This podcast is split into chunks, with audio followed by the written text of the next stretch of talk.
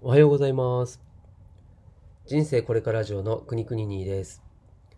この番組は40を過ぎた平凡なおじさんが脱サラを決意して新しい人生を歩んでいく生き様をお届けしていく番組です。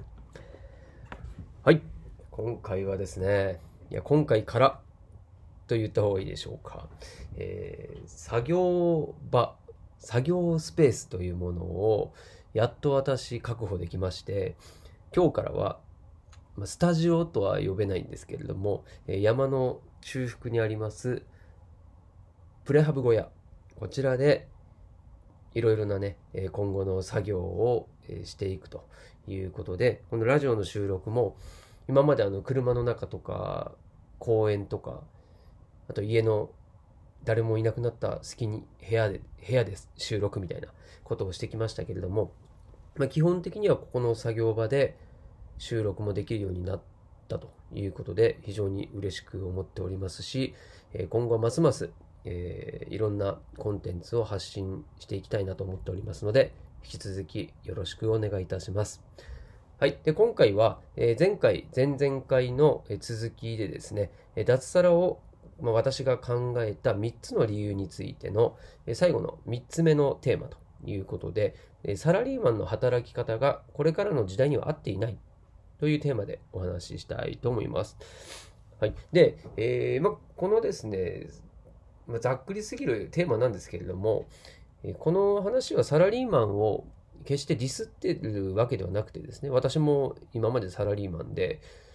まだ今も働いてますのでね。で、その中でこう自分には合わないと感じているだけの話で、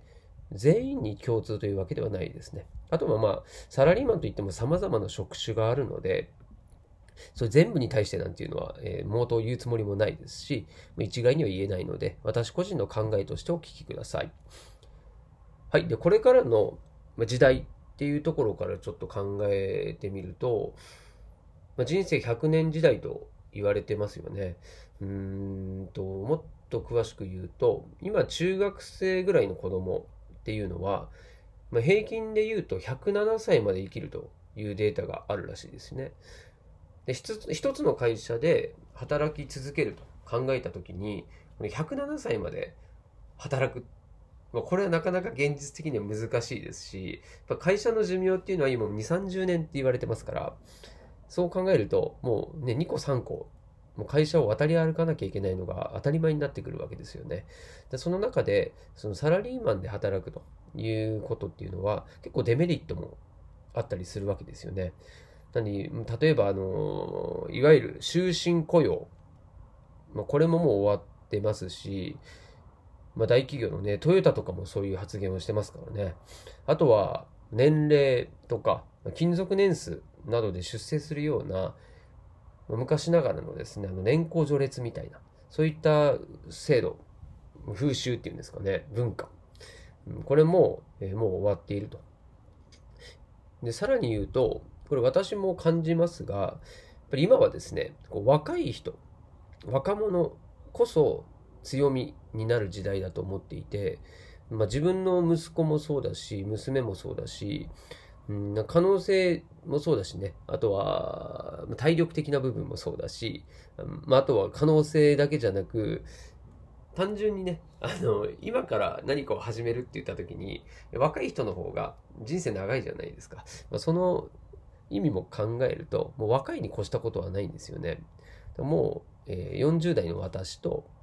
10代の高校生とかって考えた時に、じゃあどどっちが将来性ありますかって言ったらもう火を見るより明らか。だそういう点で見ても、まあ、若い世代の時代、これもいつもそうだとは思うんですけどね、いつの時代も。だそれが今はこうテクノロジーが進化していく中で、こう私の時代の学生時代、なん？いわわかりづらいかな。私が学生の時ですね。は、学校にパソコンっていうのもなかったりとか、あとは、何でしょう、あの、スマホとかね、あの、携帯電話っていうのもまだ持ってないとか、まあ、そういった時代から考えると、今の若者っていうのはより、こう、インターネットの社会、グローバルな社会に、もう常にこう、接しているという状況なので、まあそういう考えると、まあ勝てるわけないですよね。普通に戦っても。戦うってい言い方はあれかな。だからなので、私も若者を、えー、尊敬してますし、どちらかというと若者を応援する、あと寄り添うっていう、そういう立場で、今後も行きたいなというふうには思っておりますので、はい。まあ、ツイッターとかやっててもですね、ほぼ、ほぼ若い人たちに囲まれてるようなイメージありますね。はい。ですごい頑張ってるなとも感じるし、はい。なので、えー、まずはその時代の背景というところが、えー、あって、まあ、サラリーマンの働き方がそもそも崩壊しているよということが言えると思います。でそして、今後はですね、その他にもこう AI が様々な仕事を奪っていくなんてことも言われてますし、まあ、さらには収入の格差がどんどん広がっていて、まあ、もう今はで特にこのコロナでですね、その広がり方っていうのがもう半端ねえくらい半端ねえくらい、もう早まってますよね。私もその波に飲まれた一人と言ってもいいでしょう。はい。逆にそれが、私の場合は、あの、決心が固まった要因にもなってます。はい。まあ、ありがとうコロナですね。なんだそれ。はい。で、まあ、そういった時代の背景があった上で、もう一個はですね、あの、ライフスタイルの変化。これも大きく変わってきていまして、うん、でもこれ私個人の場合でも今まで家族との時間よりもこう仕事を優先していたところっていうのが多々あって、まあ、だから働いてお金を稼いでるからこそこう家族に還元できているというふうな考え方にもなってましたし収入を守ることが家族の幸せにつながるというふうに思っていたわけですよね。うん、ただその自分の時間の使い方にまあ、ここ最近に来てやっぱりじちょっと疑問に思いまずは自分の暮らしとかあとは幸せを考えるようになったとでその上で必要な働き方を考えることが自然じゃねえのっていうふうに、まあ、思ったしそれに気づいたと、うん、一つの会社で働くことのリスクっていうものを知ってですね、うん、やっぱ収入の蛇口を複数持つということの方が健全だなっていうのも感じて、まあ、そういうことを学びつつ、サラリーマンの働き方に私は限界を感じたんですね。なんで、うん、まあそうですね、こう辞めるきっかけになったことは多々ありますけれども、それの根本となるのはこの2つですね。時代の背景と今までのライフスタイル、あとはこれからのライフスタイルの変化、ここにいろんな違和感を持ったりしたと。いうところで、えー、踏ん切りをつけたんだよっていうのが私のまあそうですねこのサラリーマンの苦悩からの答えということですねはいなのでまあこれからで考えるとやっぱり自分がですね人のために役立つこととかあとは社会貢献できることは何なのかっていうのを今も真剣に考えているところだしなんかねあの自分のやりたいこととか好きなことっていうのを今はこうバッと言えないんですよ。うん、これ就職活動の時もそうだったんですよね。あなたの将来の夢はとか、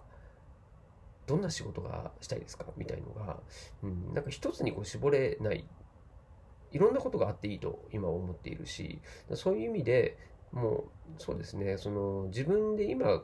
何かをやりながら、そういうことを見つけていくっていうスタイルを、まあ、自分でも今は、えー、考えながら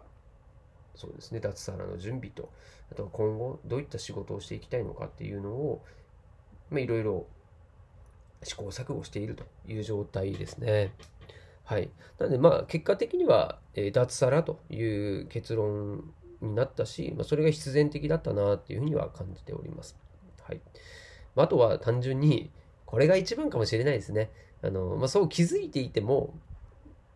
なかなかやめられないっていう人が結構数いるんじゃないかなと思います。で私もそうですし、やっぱり家族の人生も変えるわけですよ。で、今ね、